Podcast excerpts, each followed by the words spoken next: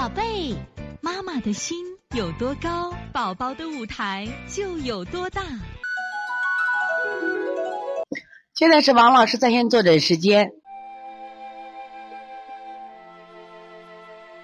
我们看我们四幺四北京的瑞瑞妈给了个舌苔，这个舌苔呢是什么呀？你看舌头水漉漉的啊，水漉漉的很润，但是草莓点有点多了。孩子两岁半了，还是流口水点状。这个每天孩子早上一顿奶，晚上九点左右喝一次，九点喝一次。听课后有十天晚上没喝了，还流口水，你不要着急嘛。你才做了几次，它就有好处，就就马上停止了吗？不一定。中医讲脾主线，一般这样的孩子都是脾虚。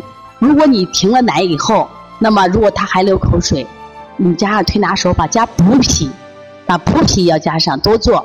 那么还有哪些穴位呢？像外劳宫。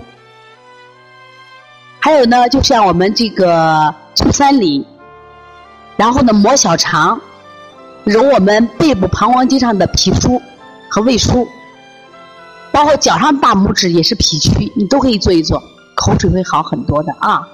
另外，除了不喝奶以外，别的饮食也注意给孩子稍微清淡一点啊。